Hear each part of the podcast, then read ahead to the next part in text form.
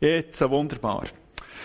Ja, wir haben eben den Text aus dem Jesaja schon zusammen gelesen.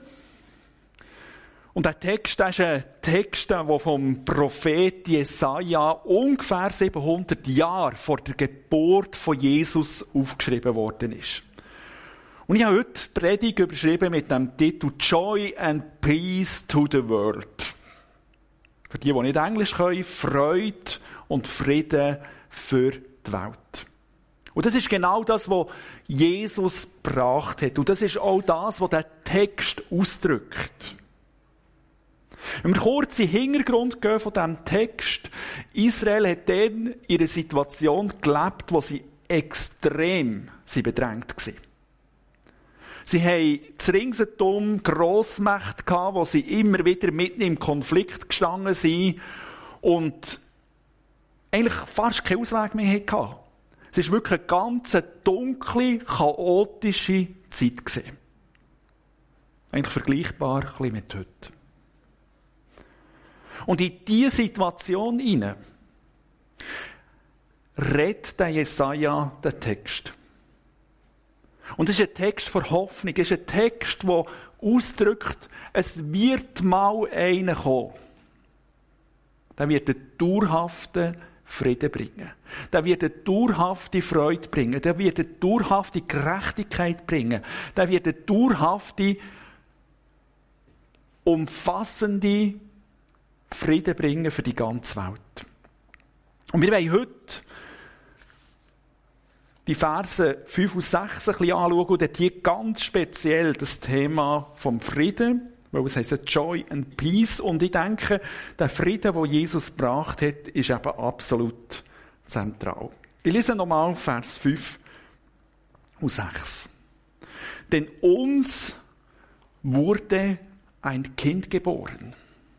Uns wurde ein Sohn geschenkt. Auf seinen Schultern ruht die Herrschaft. Er heißt wunderbarer Ratgeber, starker Gott, ewiger Vater, Friedefürst. Seine Herrschaft ist groß und der Frieden auf dem Thron Davids und in seinem Reich wird endlos sein. Er festigt und stützt es für alle Zeiten durch Recht und Gerechtigkeit. Dafür wird sich der Herr, der Allmächtige, nachhaltig einsetzen. Das ist aus der Übersetzung Neues Leben. Und wenn wir uns heute auf den Friedenfürst ein bisschen konzentrieren dann finde ich es spannend, was Friedenfürst im Hebräisch heißt. Das ist der Sarar vom Shalom. Und Sarar, da klingt so das Wort Zar an. Also es ist der Herrscher, der Zar vom Frieden, vom Shalom. Und Shalom ist nicht einfach wie in unserem Deutsch das Wort Frieden, wo man sagt, aha, da haben zwei wieder Frieden gemacht miteinander und haben es wieder gut, sondern es ist viel ein tieferes Wort. Es bedeutet einen ganz tiefen, umfassenden Frieden nach Lieb, Seele und Geist, ein inneres zur Ruhe kommen, ein Wohlergehen, eine Unversehrtheit, eine umfassende Geborgenheit. Und die Geborgenheit, der Frieden, das ganz eintaucht sein, die Gegenwart von Gott, das ist das Shalom. Und ich glaube ganz fest, und das ist auch das, was man sieht, wenn man mit Menschen redet oder wenn man in Zeitungen schaut, die Menschen sehnen sich unglaublich nach dem Frieden. Das ist, glaube ich, eine der tiefsten Sehnsüchte, die wir Menschen haben. Dass wir endlich Frieden haben auf dieser Welt. Dass endlich Frieden ist in den Beziehungen. Dass endlich der Frieden hergestellt wird. Und gleich, wenn wir ehrlich sind, merken wir, wir sind nicht fähig. Wir Menschen sind nicht fähig, den Frieden herzustellen. Es wird immer schlimmer. Und gar nicht aufzählen. Das wisst ihr selber. Ähm, genau. Und ich glaube, dass möchte jetzt mit euch wie anschauen, dass es wie verschiedene Ebenen gibt von diesem Frieden. Und dass der tiefste Kern von diesem Frieden eben Jesus gebracht hat und dass der schlussendlich verändert. Nicht, ob man es sieht, vielleicht muss man ein bisschen Lichtdruck tun. Das ist, ähm, das soll universeller Frieden heißen. Das schneidet ein bisschen ab. Es ist wie der Wunsch, von allen Menschen, auch jetzt in den Kriegen, Ukraine, Israel und überall äh, auf der Welt krosen zu Tätsch's ja und, und Duno ist ja mal ins Leben gerufen worden, dass ähm, man eben für den Frieden können garantieren kann. Und man merkt, auch dort hast du keinen Frieden. Oder wenn ich all die Demonstrationen denke, die man immer wieder hat, Land auf und Land ab, die Peace-Bewegungen, ähm, ja. Es ist eine Sehnsucht in uns, der Frieden. Und das ist auch richtig. Ich glaube, das ist von Gott in uns hineingelegt, der Wunsch nach Frieden. Und gleich merken wir ja, wenn wir über den Frieden reden und die, die Friedensbewegungen, da kommt auch sofort wieder irgendwo etwas Ungerechtes rein. Und ich weiss nicht, ob ihr manchmal am Abend im Radio hört, da kommt so eine Kinderzeit und nachher hast du dort immer ein Kind, das nachher den Wunsch für die Nacht wünschen kann. Und dann kommt da so eine ganz harmonische Musik und dann tut das Kind hinten dran so begleitet, unterlegt von Musik irgendetwas wünschen. Und ganz häufig wünschen sich die Kinder Frieden. Frieden für die Welt, Frieden in der Familie, Frieden. Ich glaube, das ist ganz, ganz ein tiefer Wunsch von uns. Und der Jesaja nimmt das im Kapitel 11 auch auf, der Wunsch nach Frieden. Und er redet vor einer Zeit, wo Frieden wird sein. Jesaja 11, 6 bis 8. Dann werden der Wolf und das Lamm einträchtig zusammenleben. Der Leopard und die Ziege werden beieinander liegen. Lagern, Kalb, Löwe und Mastvieh werden Freunde und ein kleiner Junge wird sie hüten. Kuh und Bär werden miteinander weiden. Also muss man da keine Wölfe mehr schiessen. Ihre Jungen werden nebeneinander ruhen. Die Löwen, der Löwe wird Stroh fressen, wie das Vieh. Der Säugling spielt am Schlupfloch der Otter. Ja, ein Kleinkind steckt seine Hand in eine Giftschlangenhöhle. Unglaublich, oder? Und das wird verheißen, es wird mal eine Zeit kommen, wo das genau so wird sein. Für uns unvorstellbar. Aber ein paar Verse vorher wird gesagt, durch wer dass das gebracht wird. Ein paar Verse vorher heisst aus dem Stumpf Isais, also aus dem Na Nachkommen vom Isai, wird ein Spross hervorgehen. Ein neuer Trieb aus seinen Wurzeln wird Frucht tragen. Auf ihm wird der Geist des Herrn ruhen. Der Geist der Weisheit und des Verstandes, der Geist des Rates und der Macht, der Geist Erkenntnis und der Furcht des Herrn. Und da wird der Messias angekündigt, wo eben wird das Friedensreich aufrichten. Und wir werden als Menschen das nie können. Es braucht, dass Jesus in seiner Kraft und in seiner Herrschaft kommt und den Frieden wieder aufrichtet. Wir können uns noch so Mühe geben. Wir werden nicht das selber schaffen. Eine weitere Ebene, wo auch wird Frieden sein oder wo auch der Frieden sich manifestieren soll, ist zwischen Völkern und Rassen. Es ist ja unglaublich, wie bis in die heutige Zeit hinein sich Völker, Rassen und so weiter gegenseitig bekriegen und bekämpfen und einander das Leben absprechen. Das ist eine Tragik. Und auch da sagt Jesaja, ein spannender Text, der Herr wird zwischen den Nationen richten und unter vielen Völkern Recht sprechen. Schwerten, Schwerter werden zu Flugscharen und Speerspitzen zu Winzermessern umgeschmiedet werden. Keine Nation wird mehr gegen eine andere ziehen und sie werden nicht mehr lernen, Krieg zu führen. Eine gewaltige Aussicht, wo uns der Jesaja da zeigt. dass mal wird eine Zeit kommen, wo man nicht einmal mehr lernt kriegen. Und im Moment rüsten alle auf. Und wir merken, wenn der Mensch probiert, die Finger zu bekommen, in den Griff zu bekommen, dann geht es immer in die andere Richtung. Und das ist übrigens nicht nur im Grossen so. Da komme ich, komme ich dann noch dazu, ich glaube auch ganz im Persönlichen.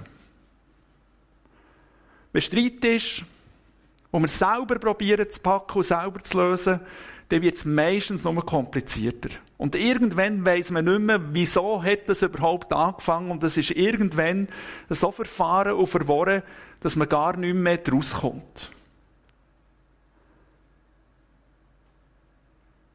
Und man kann nicht miteinander reden.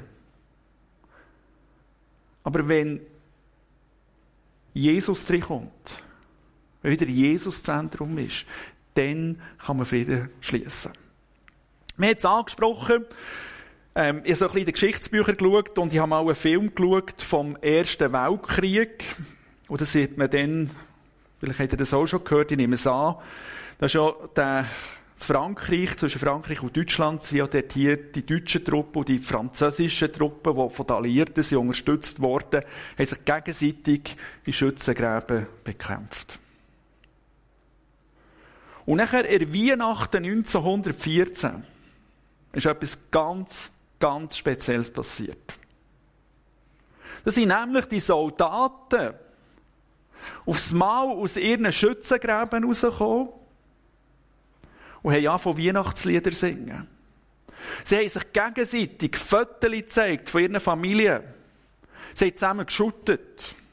Sie haben zusammen Kerzen angezündet.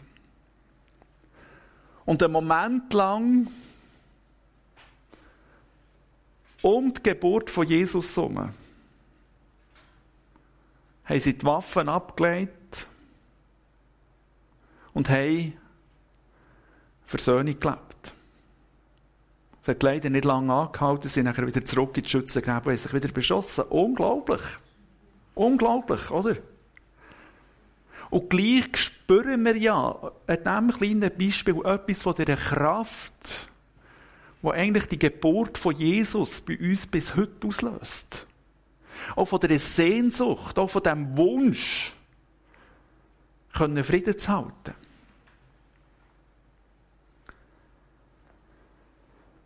Ein weiterer Kreis ist, und das ist der, den ich vorhin angesprochen habe, wo wir manchmal eben auch überfordert sind, Frieden mit den Mitmenschen.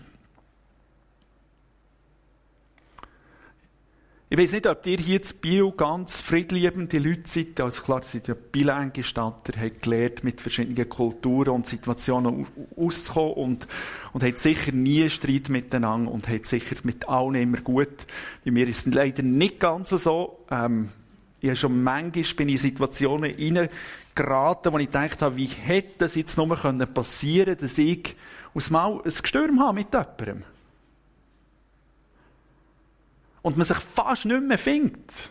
Und das ist so schmerzhaft, vor allem je näher die Leute einem stehen. Und man es fast nicht mehr schafft, sich zu versöhnen. Und ich glaube, es ist absolut zentral, dass wir auch im Zwischenmenschlichen immer wieder nach dem Frieden streben. Und gleich merke ich, und da bin ich ehrlich, wenn ich das aus eigener Kraft will, dann bin ich manchmal stolz. Da bin ich manchmal nicht parat zu sagen, es tut mir leid, sondern sage, zuerst soll der andere kommen. Aber wenn ich lehre, auf Jesus zu schauen und zu sagen, Jesus, danke, hast du mir vergeben, dann will ich auch meinem Nächsten vergeben. Und will auch zu meinen Fehlern stehen. Und ich glaube, das ist so zentral. Und ich möchte euch als Illustration jetzt ein bisschen eine längere Geschichte vorlesen von Merino Tabozzo. Vielleicht habt ihr die schon mal gehört, aber es ist eine Geschichte, die, glaube ich, immer wieder berührt. Rino D'Abozzo, der war ja im Konzentrationslager gesehen, im Zweiten Weltkrieg. Und da schreibt er, während der NS-Regierung wurde ich 1943 von einem deutschen Militärgericht zum Tode verurteilt. Da ich verheiratet war und vier Kinder hatte, wurde das Urteil in eine mildere Strafe umgewandelt. Man brachte mich in ein deutsches Konzentrationslager.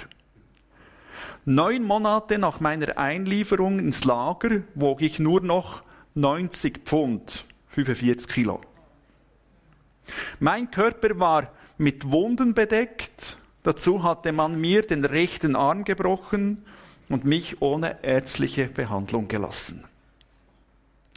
Am Weihnachtsabend 1943 saß ich mit anderen Männern im Lager zusammen, als mich der Kommandant rufen ließ. Ich erschien mit entblößtem Oberkörper und barfuß vor ihm.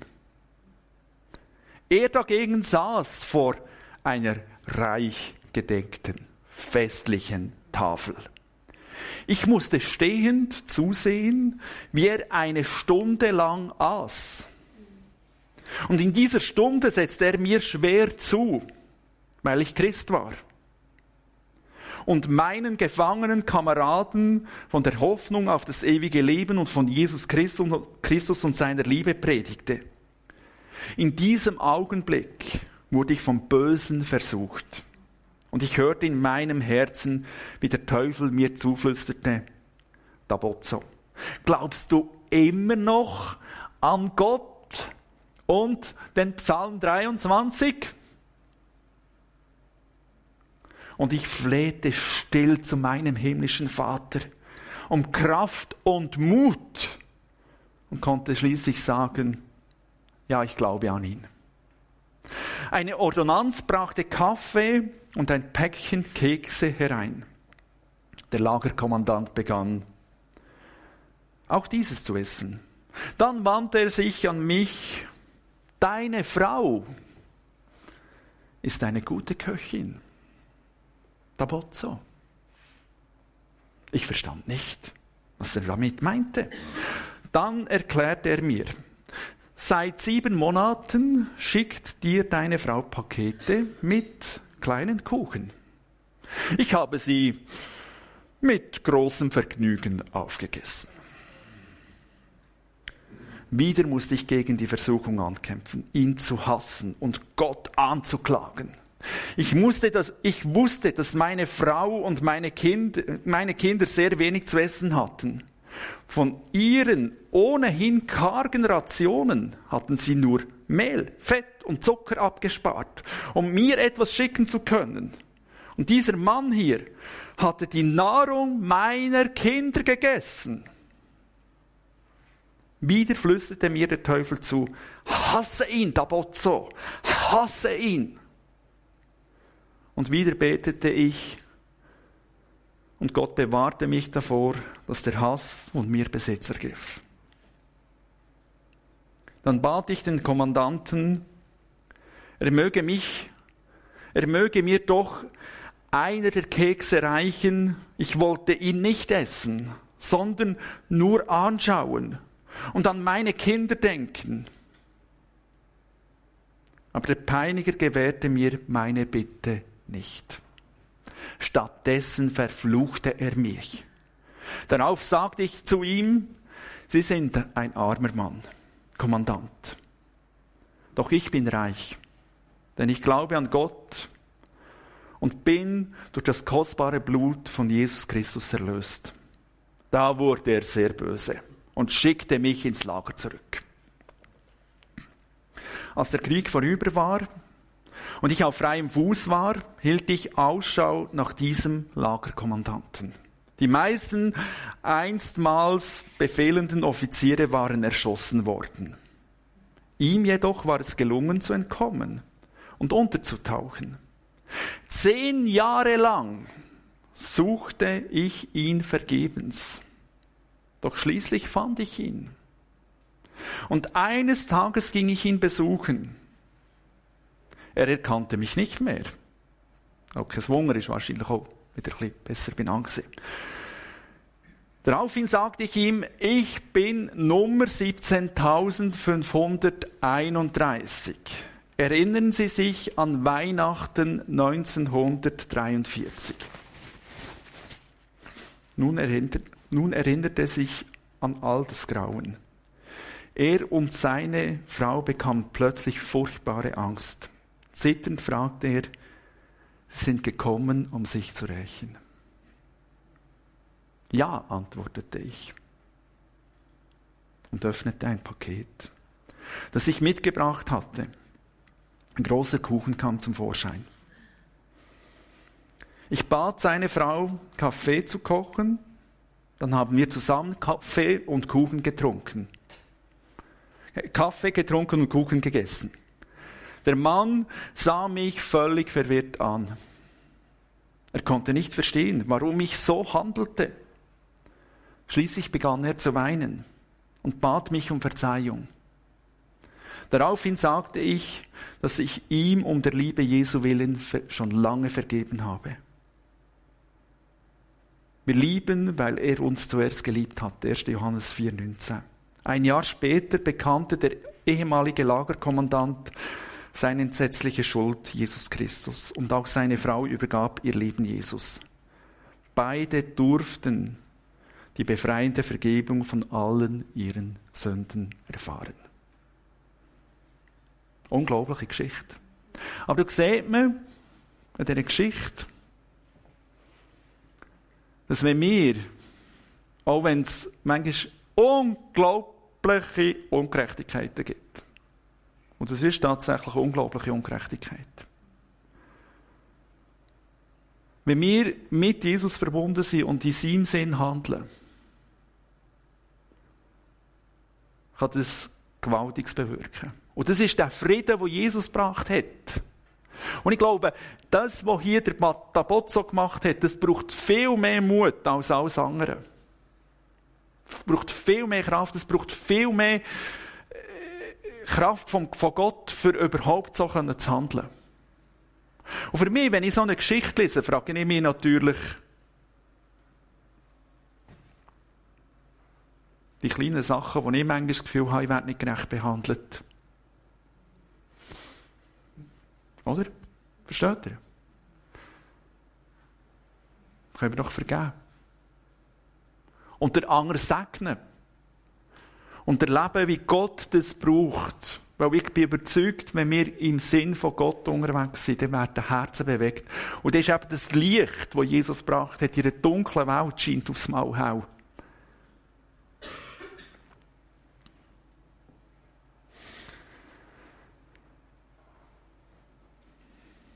Eine weitere Ebene ist Friede mit mir selber. Im Psalm 132, Vers 2 heißt es, ah, excuse, da habe ich gar nicht abgedruckt hier. Für wahr meine Seele ist still und ruhig geworden, wie ein kleines Kind bei seiner Mutter, wie ein kleines Kind, so ist meine Seele in mir. Also Jesus möchte auch, dass wir in unserem Herz, in unserem Innersten zur Ruhe kommen. Dass wir können Frieden schließen mit unserer Geschichte, mit unserer Vergangenheit, dass sie es nicht immer wieder Sachen nachlagen. Schau, wir haben alle, wir haben alle in unserem Leben Sachen, die schwierig gelaufen sind, die nicht in Ordnung sind.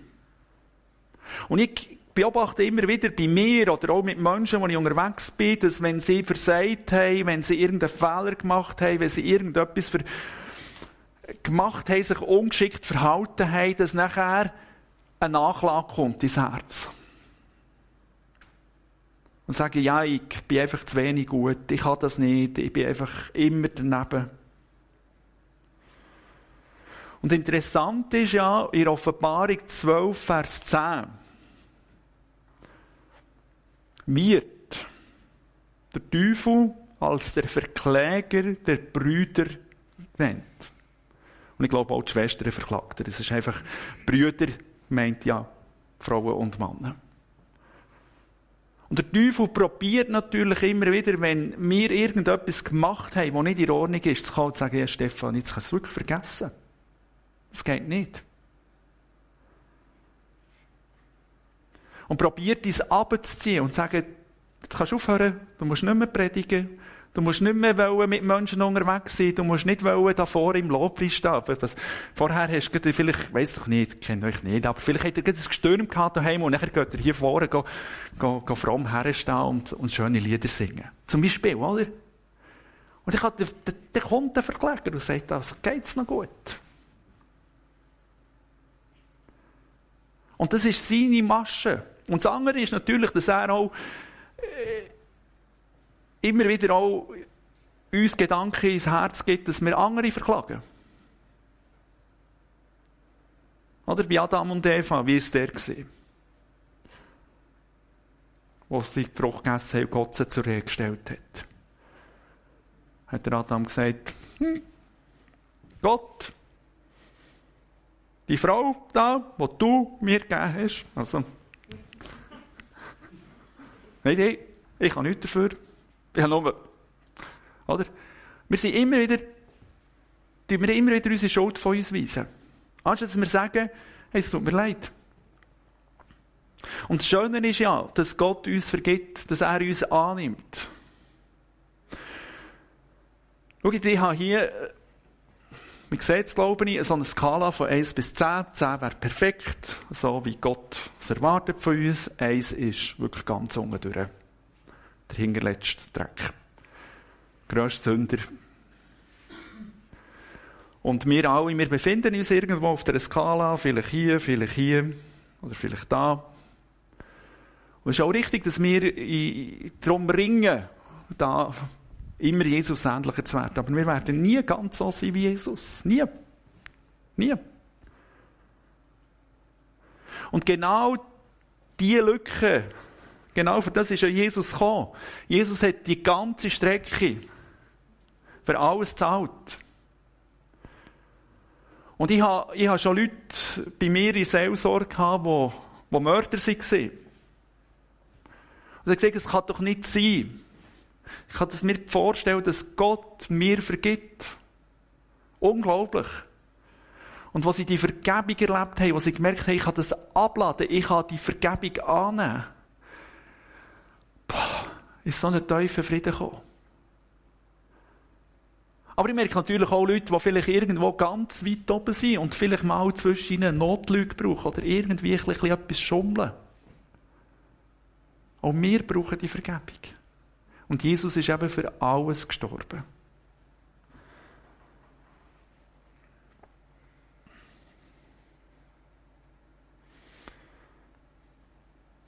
Und schlussendlich, und genau das ist die Kernbotschaft,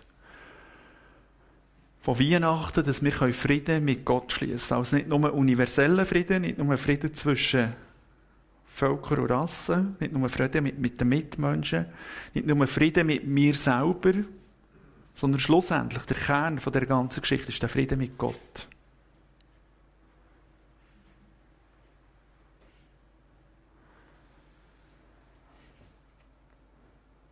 Und hier finden wir den wahren Grund von Weihnachten. Jesus ist gekommen, dass wir Frieden schließen mit Gott. Schau, im Alten Testament war es so, das war das Allerheiligste. Und da war ein dicker, dicker, dicker, dicker, dicker Vorhang davor. Und eines im Jahr hat der hohe Priester nach x Reinigungssachen dürfen in das Allerheiligste hineingehen. Und für das Volk Buß tun.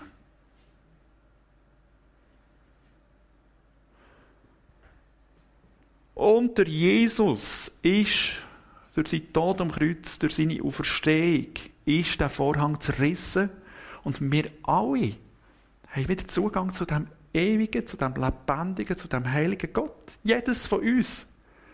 Wenn wir das Geschenk vor Vergebung annehmen. Und das brauchen wir immer wieder. Jesaja 53 heißt aber, ist um unserer Missetat willen verwundet und um unserer Sünde willen zerschlagen. Die Strafe liegt auf ihm, auf dass wir Frieden hätten. Auch da wieder, dass wir Frieden hätten. Und durch seine Wunden sind wir geheilt. Gott will Frieden schließen mit uns Menschen. Er steckt uns die Hand schon lange entgegen und sagt, schlag doch ein. Ich vergeben. Nehmt das Angebot an. Und Jesus bietet uns die Versöhnung an. Und ich habe das immer wieder erlebt, dort, wo Menschen auf das Angebot einsteigen von Vergebung. Da kommt Frieden ins Herz. Und wenn du merkst, in deinem Herz ist nicht Frieden, ist nicht Ruhe, du bist getrieben, dann frag Jesus, wieso bin ich so unruhig? Was bist du so unruhig in mir, meine Seele, sagt der Psalmschreiber. Und ich glaube, wir kommen erst dann wirklich wieder in, die, in, den, in, den, Frieden, in die Ruhe, in die Gelassenheit hinein, wenn wir Frieden schließen mit Gott, wenn wir wissen, er hat es vergeben und ich habe alles können vergeben, was mir Menschen angetan haben. Und ich bin überzeugt, dass der Frieden etwas ist, was von innen gegen außen geht. Oder wir können lang reden. Jetzt sollte doch endlich die UNO und die Völker und so Frieden schließen. Der Frieden auf dieser Welt fängt hier innen an. Bei dir und bei mir. Und ich bin überzeugt, je mehr Fried, Menschen Frieden mit Gott schließen, je mehr Menschen die Vergebung erleben, je mehr Menschen in der Gesinnung von Jesus leben und eine vergebende Haltung einnehmen, umso mehr kann sich der Frieden ausbreiten auf der Welt.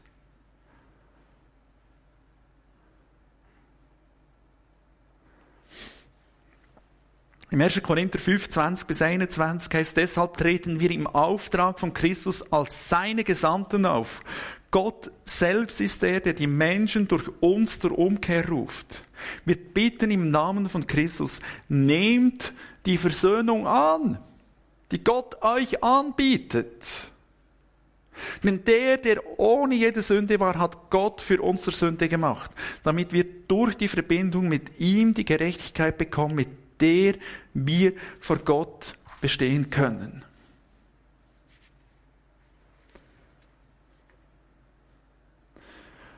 Und meine Frage, die ich mir selber immer wieder stellen muss, in meinen Herausforderungen, in meinem Alltag drinnen, in meinen manchmal tendenziellen Konflikten. Und dort fängt es an, habe ich Frieden mit Gott. Bin ich, weiss ich, er hat mir vergeben, weiss ich, er hat mich angenommen, weiss ich, ich darf aus seiner Kraft leben. Und dann kann ich auch Frieden schließen mit meiner Geschichte. Ich kann Frieden schließen mit meinen Mitmenschen. Und das, der Frieden, der kann sich auch ausbreiten in Völker, Rassen und schlussendlich auf die ganze Welt. Jesus ist der, der der Friedenfürst ist. Es gibt keinen anderen Weg. Es gibt keinen anderen Weg. In jedem Konflikt. Und gleichzeitig fängt es bei mir an. Bei uns. Und so würde ich es jetzt schön finden, wenn wir zusammen aufstehen könnten und Gott bittet, dass er uns mit seinem Frieden erfüllt. Und dort, wo du merkst, da gibt es etwas, wo mir der Frieden immer wieder rauben dass du das bei Jesus kannst ablegen kannst. Ist gut, wenn wir zusammen aufstehen, einfach die, die können. Lebendiger Gott, ich danke dir dafür, dass du als der ewige Gott, als der lebendige Gott bist Mensch geworden mit dem einen Wunsch auf dem Herz. Frieden zu schließen, das Shalom zu bringen, den umfassenden Frieden.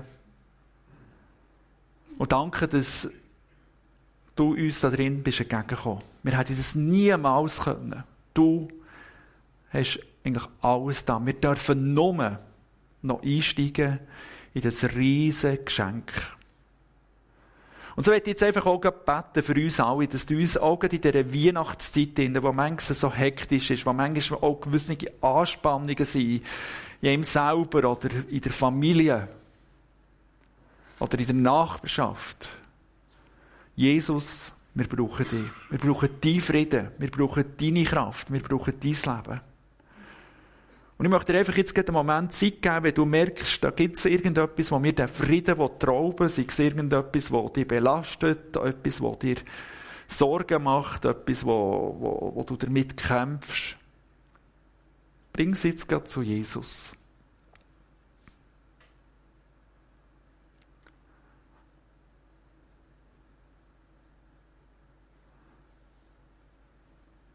Und Jesus, ich danke dir dafür, dass du jedes Gebet gehört hast. Und ich bitte dich darum, komm du jetzt mit deinem Geist, mit deiner Kraft, mit deiner Liebe und mit deinem Frieden und erfüll du uns. Danke vielmals. Amen.